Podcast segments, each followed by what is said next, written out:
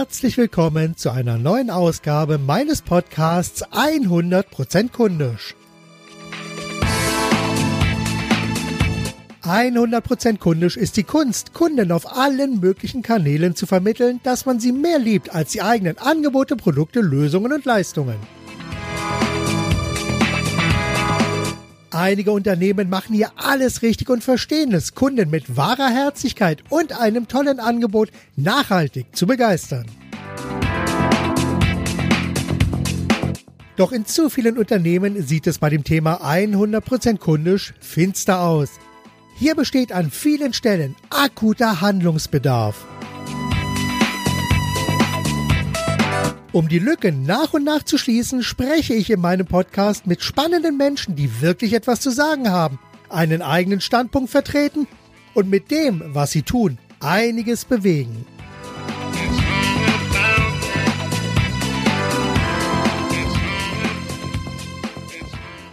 Meine Gesprächspartnerin heute ist einmal mehr Elke Antwerpen. Sie ist Führungskräftecoach für Führungskräfte in DAX-Unternehmen, Bestsellerautorin und Speakerin. Außerdem ist sie Expertin für kognitive Empathie. In ihrem neuen Buch geht es um das wichtige Thema Empathie und da bin ich absolut von überzeugt, dass das natürlich auch sehr, sehr kundisch ist. Denn 100% kundisch braucht, so wie ich das sehe, 100% Empathie. Und darüber möchte ich gerne mehr erfahren. Elke Antwerpen sagt auf ihrer Website, der Schlüssel zum Erfolg liegt in der Fähigkeit, echtes Verständnis für den anderen zu entwickeln, was mehr mit Vernunft als mit emotionaler Hingabe zu tun hat. Dann schauen wir mal. Frau Antwerpen, sind Sie da? Ja, ich bin da. Ich grüße Sie, Herr Permichel. Ich freue mich mal wieder bei Ihnen zu Gast sein zu dürfen. Wunderbar, dann können wir direkt weiter starten. Ja, wie formulieren Sie Ihren Ansatz für Empathie mit Köpfchen? Da bin ich jetzt mal wirklich sehr gespannt. Naja, Sie haben ja schon den äh, Kernsatz äh, im Prinzip genannt. Äh, Empathie wird ja oft mit Einfühlungsvermögen übersetzt, sodass sich in vielen Köpfen festgesetzt hat, man müsse zwingend mitfühlen oder eben sonst irgendwie emotional reagieren. Dabei liegt wie gesagt, der Schlüssel ähm, im Verständnis. Ja, und da ist ganz wichtig, dass es auch ein aufrechtes, echtes Verständnis ist, also nicht irgendwie ein gespieltes. Natürlich dauert es, wenn man Empathie entwickelt, bis das dann auch verinnerlicht ist. Aber viele Führungskräfte haben dann manchmal auch so eine Angst, nicht authentisch zu sein. Das ist natürlich Quatsch, denn wenn es wirklich ein echtes Verständnis ist oder ein echtes Bedürfnis danach, dann ist es auch authentisch und ähm, ja, es geht dann halt mit der Persönlichkeitsentwicklung ähm, einher. Hm. Okay, also jetzt nochmal ganz kurz. Also es geht darum, sich einzufühlen, aber äh, etwas anderes sollte man da ein bisschen zurückfahren, dieses, dieses, dieses Mitfühlen oder wie, das ich verstehe. Also diesen Punkt, den würde ich gerne noch ein bisschen klarer rausarbeiten. Ja, also das Einfühlen impliziert ja schon ähm, die Beteiligung eigener Emotionalität und das ist vielleicht im privaten Kontext ähm, äh, noch äh, durchaus wünschenswert, aber im professionellen nicht. Denn in dem Moment, wo ich mich einfühle, mache ich mich zum, mit zum Betroffenen und dann fehlt mir die professionelle Distanz. Das ist nicht gut. Das eigentliche, was äh, gebraucht wird, ist die Fähigkeit, sich mental in den anderen hineinzuversetzen lassen. Bedeutet, sich wirklich, äh, also die Gefühle des anderen äh, zu erkennen und dann eben auch entsprechend äh, zu handeln. Das bedarf aber eben vorrangig kognitiver Fähigkeiten und weniger ähm, der eigenen Emotionalität. Und da liegt schon ein riesen Missverständnis. Mhm, also es geht mehr um den bewussten Einsatz des, des Mitfühlens als jetzt so die, die emotionale Verbindung. Sehe ich das richtig? Ja, ich würde den Begriff mit fühlen ja gar nicht ähm, verwenden, weil ja eben das Wort fühlen schon drin steckt. Sie müssen nicht fühlen. Es ist ohnehin, äh, also es ist eine schöne Dreingabe, aber auch das äh, nur bitte in einer dosierten Art und Weise. Aber es ist nicht zwingend erforderlich, um empathisch zu sein. Denn wenn Sie mal gucken, worauf es ankommt beim ähm, als Führungskraft, äh, Sie müssen ja die Persönlichkeit Ihrer Mitarbeiter erkennen. Sie müssen deren Verhalten und die dahinterliegenden Gründe verstehen und dann eben auch entsprechend handeln. Und dafür brauchen sie ihre Hirn. ja, brauchen sie deutlich mehr Hirn als Herz. Mhm, okay, jetzt verstehe ich es. Wie wichtig ist denn dann Empathie für Führungskräfte? Naja, genau, also gut können Sie mich fragen, wie wichtig ist Öl fürs Getriebe? Es sind äh, im Getriebe immer eine ganze Anzahl unterschiedlicher Komponenten, ne? ob es Zahnräder sind oder weitere Kleinteile, die sich auf engstem Raum ähm, befinden. Und das Öl hat die Aufgabe, die mechanische Reibung innerhalb des Getriebes zu minimieren. Und übersetzt ähm, auf das Team heißt das, um zwischenmenschliche ähm, Verbindungen oder aber einfach auch nur Ablauf und Organisation geschmeidig zu halten, bedarf es eben empathischer Fähigkeiten. Mhm, mhm. Okay. Und äh, warum ist der Mangel an Empathie der Karrierekiller Nummer eins? Ja, es hat sich schon deutlich gebessert, äh, aber es kommt eben immer noch sehr, sehr häufig vor, dass Mitarbeiter aufgrund ihrer ja, hohen fachlichen Expertise oder einer langen Firmenzugehörigkeit befördert werden. Und Beförderung heißt in der Regel Übernahme von Führungsverantwortung. Und hier stoßen Spezialisten ganz schnell an Grenzen und merken, dass äh, eben ihre Fachexpertise nicht mehr ausreicht, um jegliche Situation auch professionell managen zu können. Äh, nehmen wir zum Beispiel mal so einen Change-Prozess. Äh, durch logisch-sachliche Argumente werden, werden, wird es ihnen kaum gelingen, alle Mitarbeiter für Neuerungen zu begeistern. Denn wenn man sich mal so anschaut, für die viele, viele Menschen rufen Veränderungen ähm, große Unsicherheiten hervor. Und Führungskräfte sind deshalb gut beraten, sich nicht nur auf die Fakten zu konzentrieren, sondern ähm, auch auf die psychologischen Aspekte. Ansonsten gehen Veränderungsprozesse nicht nur schleppend voran, sondern sie scheitern auch mal. Ja, die geraten dann wirklich, ja, ja, sie scheitern dann wirklich. Vielleicht können wir an der Stelle mal diesen Change-Prozess, also dieses, es gibt ja so klassische sieben Schritte einmal umreißen und äh, vielleicht können wir da so uns ein bisschen dann an die Verbindung zur Empathie dann auffinden. Weil wenn jetzt so eine Veränderung im Unternehmen ansteht, die erste klassische Phase ist ja der Schock, dass wir also dann dastehen und sagen, okay, ich weiß es im Augenblick nicht weiter. Das ist so ein bisschen so die, die Schockstarre, die dann einsetzt. Wie kann da die Führungskraft dann empathisch aktiv sein? Ja, also äh, tatsächlich, Sie sprechen ja etwas an. Wir durchlaufen ja sozusagen, das nennt man auch House of, ähm, ähm of, of Change, äh, verschiedene Phasen durch. Nur wir unterscheiden uns darin, dass äh, wir sehr unterschiedlich lange in diesen Phasen oder Räumen äh, dieses äh, Hauses der Veränderung verweilen. Und der Schock sagt ja, ähm, oder die Ignoranz ist ja ähm, im, im Grunde, also ich, ist ja erstmal, dass man ignoriert und sagt, ja, das betrifft mich nicht, alle anderen, aber mich nicht. Äh, und wenn das nicht mehr klappt, ähm, dann tritt natürlich sowas ein wie äh, eine Schockstarre und sagt, meine Güte, es betrifft mich jetzt doch.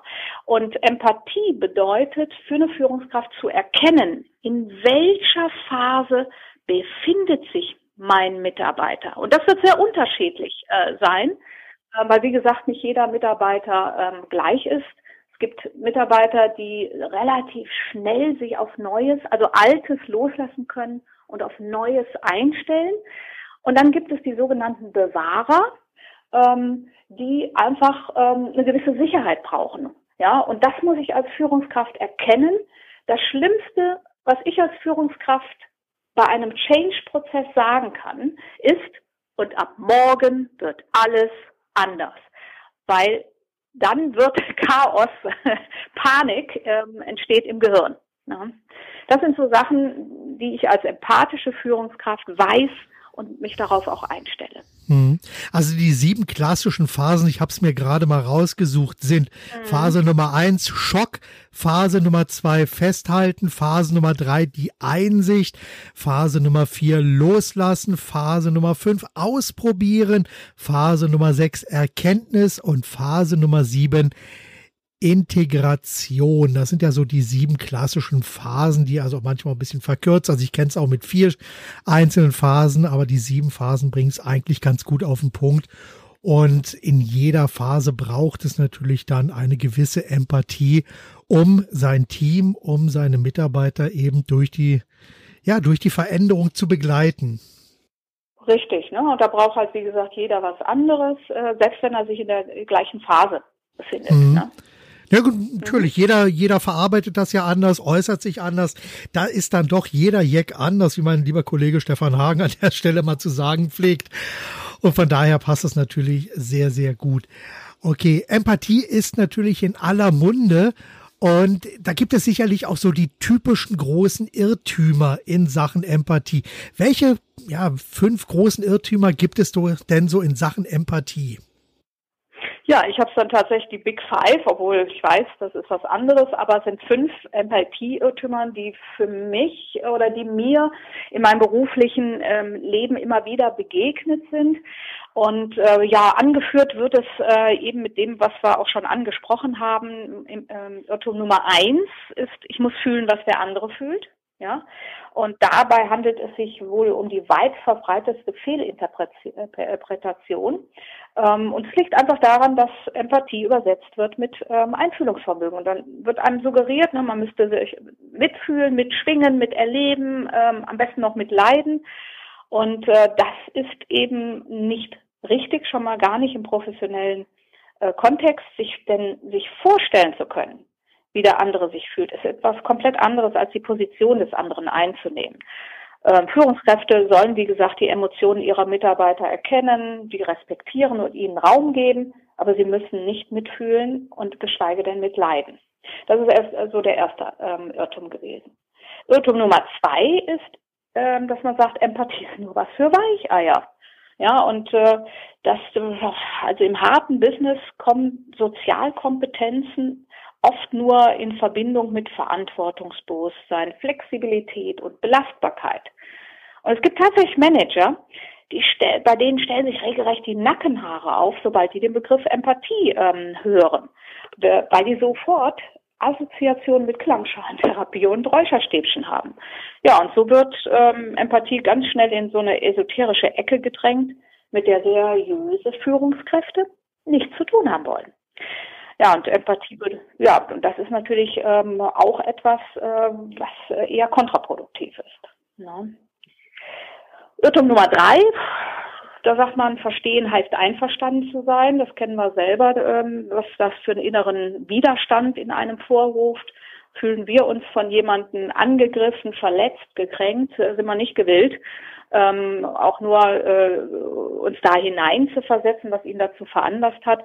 Und warum? Weil die meisten ähm, äh, denken, äh, sie würden damit das Verhalten legitimieren. Ne? Also und das ist natürlich auch Quatsch zu verstehen, was der andere, was den anderen bewegt hat, heißt nichts ist gut zu heißen. Und damit wären wir auch schon bei Irrtum Nummer vier. Das heißt nämlich, ich muss tun, was der andere andere möchte. Ja, was steckt dahinter? Wenn wir den Bedürfnissen und Interessen äh, anderer Menschen nicht nachkommen, dann kriegen wir ganz schnell mal so ein paar Sätze um die Ohren geschlagen sowas wie, du bist nicht empathisch, du kannst mich nicht verstehen und oder ja, werden dann als Sozialinkompetenz dar, dargestellt. Ne? Aber das hat dann natürlich auch nichts zu tun. Also Empathie ist keine Garantie auf Wunscherfüllung. Ne? Also da muss natürlich auch die Möglichkeit sein, Nein zu sagen. Und sind wir, last but not least, äh, Irrtum Nummer 5, Empathie ist nicht erlernbar, sondern angeboren und von daher brauchen wir uns auch gar nicht drum zu kümmern ah, sagen wir mal so, die Grundanlagen haben wir Menschen, von daher ist nicht ganz falsch, dass es angeboren ist, aber äh, Empathie ist nicht nur eine angeborene Eigenschaft, sondern vor allem eine Kompetenz, die man gezielt trainieren kann. Das und auch trainieren muss. Und das auch letztendlich ja trainieren ja, das, muss. Ja weil wir haben ja so im Rahmen unseres eigenen Prozess, äh, Entwicklungsprozesses, da haben wir uns ja bestimmt auch einige Eigenarten ja selbst beigebracht und so auch bestimmte Regeln und Standards und Prinzipien angenommen, die natürlich äh, dann der Empathie auch entweder fürsprechen oder auch dagegen sprechen. Ja, es ist ja, wir sind ja alle ein Produkt unserer Erziehung. Ähm, unsere ersten Vorbilder äh, sind schon sehr, sehr früh gegeben durch Eltern oder andere Bezugspersonen. Da gucken wir uns einiges ab. Ähm, ne, und äh, je nachdem äh, übertragen wir das dann äh, in unser späteres Leben. Und ähm, ja, und da gibt's welche, die lernen halt äh, nicht viel in ihrer Kindheit und äh, da ist es angesagt, dass sie dann später, sofern es erforderlich ist, ähm, halt auch an Empathie äh, ja das steigern über ein Training. Mhm. mhm. Okay, sehr gut. In Ihrem Buch, da schreiben Sie über die zwei Ebenen des, des Verstandes. Was ist darunter zu verstehen? Ja, um es äh, simpel auszudrücken, da ist eigentlich Denken und Fühlen mit gemeint. Also die Fähigkeit, mental zu agieren, ist das eine und das andere ist emotional in Resonanz äh, zu treten. Ähm, beides gehört zur Grundausstattung des Menschen. Ähm, dabei entstehen Emotionen äh, ebenfalls im Kopf und das wissen viele nicht. Deswegen zwei Ebenen des Verstandes. Denn nicht der Bauch und auch nicht das Herz sind für unsere Emotionen zuständig, sondern das limbische System in unserem Kopf. Aber es ist ein schöneres Bild, wenn man von Bauch und Herz spricht. Ja, Absolut. Ich meine, also es wird ja auch gerne von, von Kopf, von Herz und Hand gesprochen, dass man also mit, mhm. mit allen drei dann zusammenarbeiten muss, damit dann eben auch was bewegt wird. Ja, da ist, also da bin ich auch gar nicht dagegen und nur damit wir uns hier richtig verstehen. Wenn ich von kognitiver Empathie spreche oder im professionellen ähm, Kontext äh, von, äh, ne, dass, dass da die eigene Emotionalität nicht im Vordergrund steht, heißt das nicht, ähm, dass ich gegen Emotionen bin. Ich meine, grundsätzlich kann man das äh, sowieso nicht komplett voneinander trennen. Das ist ja Quatsch. Ähm, aber dieser ganze Hype, der um diese Emotionalität gemacht wird, der ist im beruflichen Kontext zumindest nicht gerechtfertigt. Der bringt uns eher in die Bredouille. Wollte ich gerade fragen, ob das nicht äh, teilweise ein bisschen zu viel des Guten ist, ja. dass man sich hier in eine Situation hineinsteigert und dann vielleicht auch so und ich glaube, das ist auch ein bisschen das Problem, dass man sich dann als Führungskraft so sehr in eine Situation investiert, um dann darüber hinaus dann ja das, das eigentliche Kerngeschäft zu vergessen. Ist das richtig? Äh, das ist richtig. Da sprechen wir jetzt äh, davon von Führungskräften, die die Sorgen ihrer Mitarbeiter mit nach Hause nehmen, ja, oder ähm, bestimmte Situationen einfach so belastet sind. Und die können natürlich keine professionelle, neutral, objektive und unternehmerische Entscheidung mehr treffen. Die sind nicht frei. Und da ist zu viel Empathie. Es geht ja in beide Richtungen. Ne? Also eine Stärke ist ja ähm, eine, eine wohl Eigenschaft und nicht ein Extrem. Jetzt sind Sie ja auch Führungskräfte Coach. Und wir haben jetzt hier mhm. eine Situation, wo unter Umständen gerade bei Führungskräften, wo die also nicht genau wissen, wie sie mit einer Situation umgehen sollen oder mit einem, ja, mit einem Paket von verschiedenen äh, Situationen. Wie arbeiten Sie da mit diesen Führungskräften dann zusammen, um ihnen da das notwendige Rüstzeug mit auf den Weg zu geben? Das kann man so nicht äh, pauschal sagen, aber es gibt sehr wohl ähm, eine sogenannte Dreisatzformel, die ich verwende. Es hört sich jetzt ein bisschen mathematischer an, als es gedacht ist. Denn es handelt sich, wie Sie sich denken können, nicht um drei Sätze, sondern um drei Module. Ähm, äh, ja, und da ist es äh, also erforderlich, erstmal herauszufinden, ähm, an welchem Stand sind denn die Einzelnen. Ähm, und da mache ich ja nochmal Unterschied zwischen Individualcoaching und einem äh, ja, Teamcoaching oder einem Seminar oder irgendetwas ähm, da zu gucken, wo hole ich die ab, wo liegen die Bedarfe, die Lernfelder und, ähm, und dann weiß ich auch, in welchem Modul die sich bewegen. Aber grundsätzlich geht es ähm, erstens im ersten Modul mal um die Wahrnehmung. Ja? Also diese Dreisatzformel heißt W plus V plus H gleich Empathie. Und W steht für Wahrnehmung ähm, mal, wir, wir gucken viel, wir sehen viel, aber wir nehmen ähm, oft nicht aufmerksam wahr, was mit dem anderen ist. Und dann zu beobachten, wie verhält sich jemand, die Körpersprache, ne, diese Signale zu entschlüsseln, aber auch äh, mimische Ausdrücke, die uns ja sehr viel äh, über ja die Gemütslage oder die Emotionen des anderen verraten. Im zweiten Modul steht das Verstehen im Vordergrund. Verstehen heißt, die Informationen, die ich jetzt beobachtet habe, gesammelt habe, ähm, auch mal zu verarbeiten. Zu, was passiert eigentlich zwischen Sender und Empfänger? Mit welchem Typ Mensch habe ich zu tun? Und welche Rückschlüsse lassen sich auf die jeweiligen Motive ziehen? Also man versucht, sich in die Gedankengefühl des anderen dann auch wirklich hineinzuversetzen. Und all diese Informationen samt Auswertung und Analyse, die nützen natürlich überhaupt nichts, wenn man nicht im dritten Modul ähm, ins Handeln kommt. Und das heißt konkret, ähm, wie baue ich denn Verbindung auf? Wie spreche ich Fremdemotionen äh, an? Wie sage ich wem was? Also das sind so die Module. mal so im Groben skizziert. Hm. Okay. Und wenn Sie jetzt diese Module mit den Führungskräften dann durchgehen, also jetzt entweder im Einzelcoaching oder im Training vielleicht, was bedeutet das dann am Ende für die Führungskräfte? Was verändert sich für die Führungskräfte? Ähm, also die meiste, also die größte Arbeit, sagen wir mal so, und die größte Errungenschaft für den Coach selbst ist ein, ein, ein Mind-Changing, sage ich immer. Ähm, denn mit der inneren Haltung, mit dem Blick, ähm, mit, dem, mit der Änderung seines Blickwinkels, da erreiche ich ja ähm, nicht nur viel, sondern ich setze ja auch da die Basis. Was ich nicht tue, ist ein seelenloses Werkzeug an die Hand zu gehen. Das funktioniert ja immer nur bedingt. Und das ist dann auch das, was als nicht authentisch von außen wahrgenommen wird. Aber äh, zu erkennen, was bringt es mir für einen Vorteil, wenn ich tatsächlich beobachte, wenn ich ähm, ähm, wenn ich versuche äh, hinter die Motive zu kommen, woran ne, also all diese Dinge, dann ähm, findet ja auch ein, ein, ein Wechsel der Perspektive schon fast automatisch statt. Also sie kriegen da eine Anzahl von, von Tools, die sie weiter in ihrer persönlichen Entwicklung bringen und natürlich auch zu Erfolg im Umgang mit Mitarbeitern oder Kunden oder was auch immer. Und jetzt haben wir die Perspektive der Führungskräfte. Jetzt wechseln wir selber mal die Perspektive. Was bedeutet das dann für die Menschen im Team? Naja, wenn ich das fragen Sie mal einen Mitarbeiter, ähm, aber äh, was er von einer empathischen Führungskraft hat. Das heißt, ähm, umgekehrt, ich habe hier einen, einen Vorgesetzten, der sieht mich, ja, der wertschätzt mich, der äh, akzeptiert mich. Das heißt nicht, äh, und das darf man nicht verwechseln, der erfüllt jetzt alle meine Bedürfnisse und, ähm, und Wünsche, aber ähm, ich fühle mich zumindest gesehen. Und ich glaube, die größte Sehnsucht und gleichzeitig der größte Schmerz in unserer Gesellschaft ist, dass wir nicht gesehen werden oder uns nicht gesehen fühlen, und zwar in der Leistung oder aber in dem Schmerz. Und wenn ich eine empathische Führungskraft habe, dann ähm, ist dieses Bedürfnis zumindest schon mal ähm, ja abgedeckt. Ja. Ja, das ist ja ein ganz, ganz wichtiges Grundbedürfnis.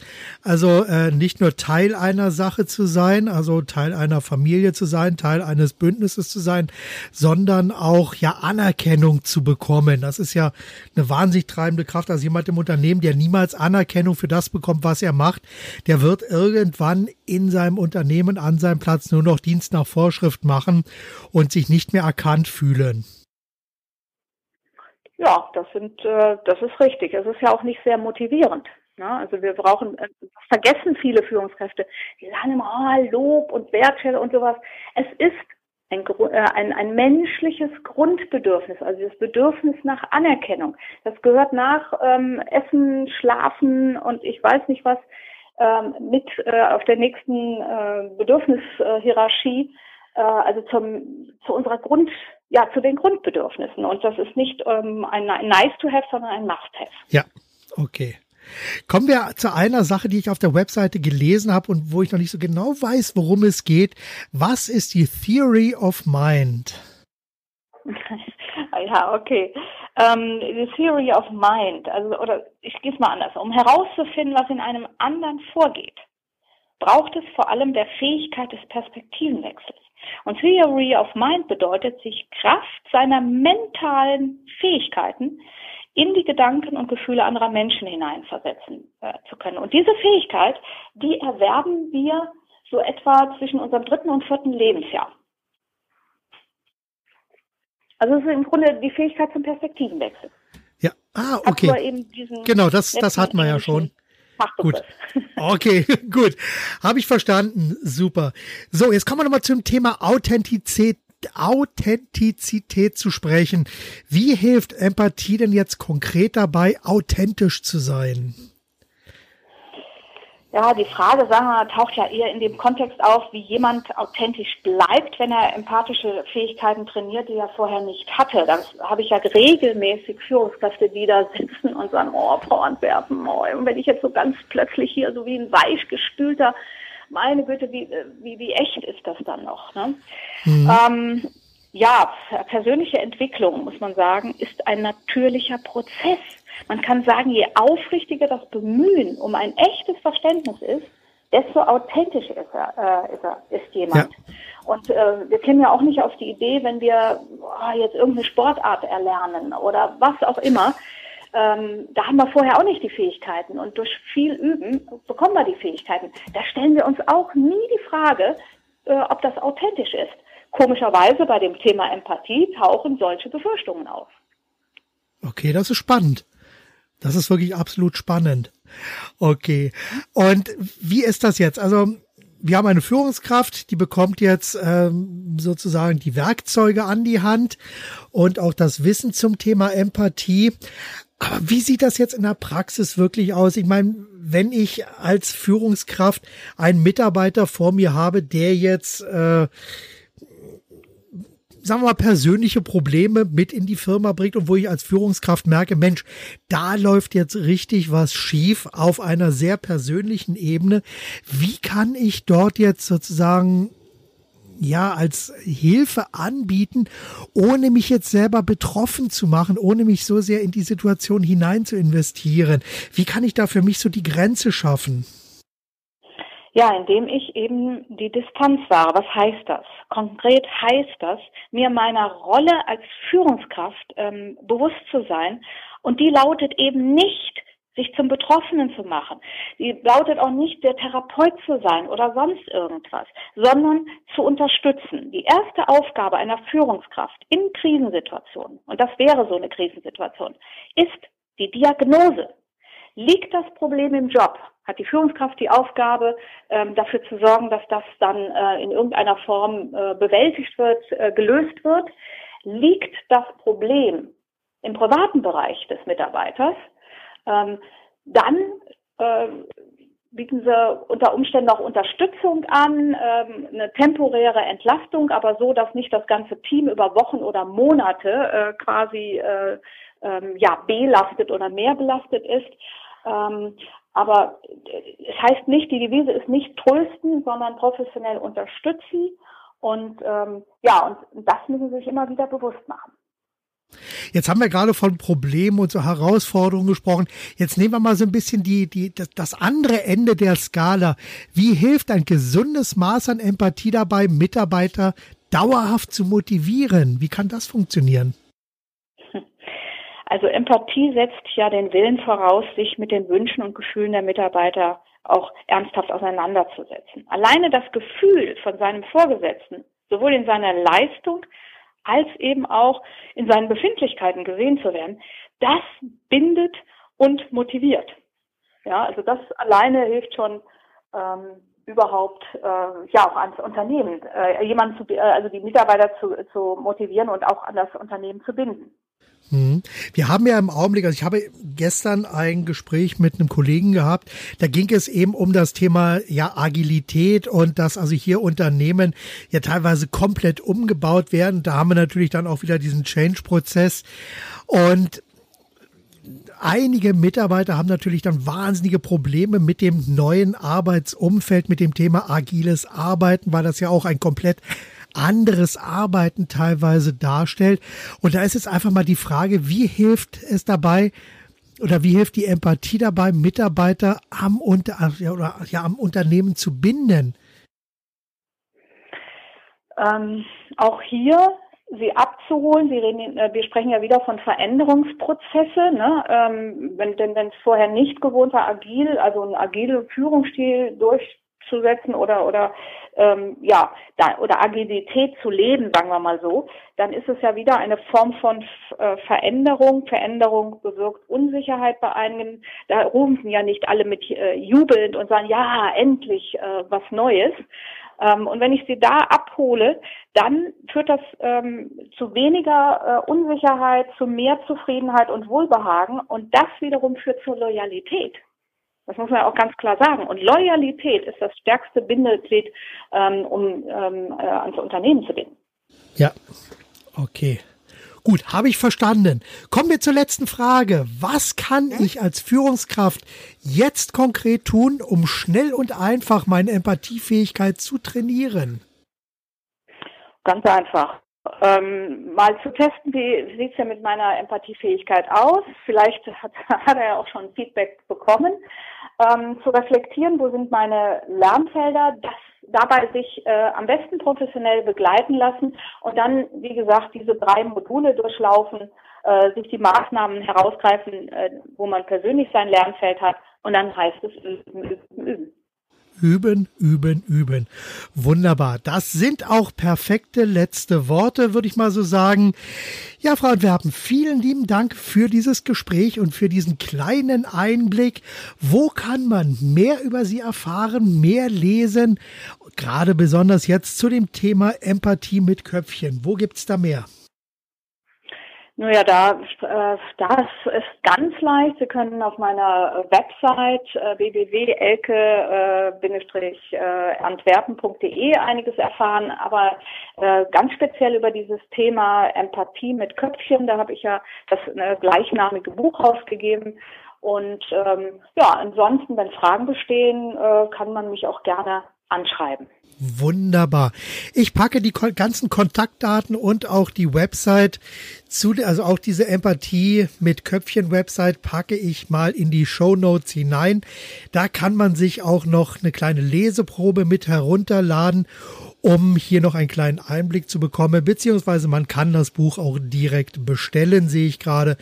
Also von daher Empathie lohnt sich. Frau Antwerpen, vielen lieben Dank für das Gespräch und dann sage ich mal, bis zum nächsten Mal. Ja, vielen Dank, hat mir Spaß gemacht und äh, ja, bis zum nächsten Mal. Okay, bis dann. Tschüss. Das war's für heute. Vielen Dank, dass ihr euch die Zeit für den Podcast 100% kundisch genommen habt und vielen Dank auch dafür, dass wir euch ein Stück weiter mit Ideen und Inspirationen auf eurem Weg begleiten durften. Bis zum nächsten Mal, seid 100% kundisch, denkt mit eurem Herzen, gebt alles und vor allem macht es richtig gut. Euer Marc Perl Michel.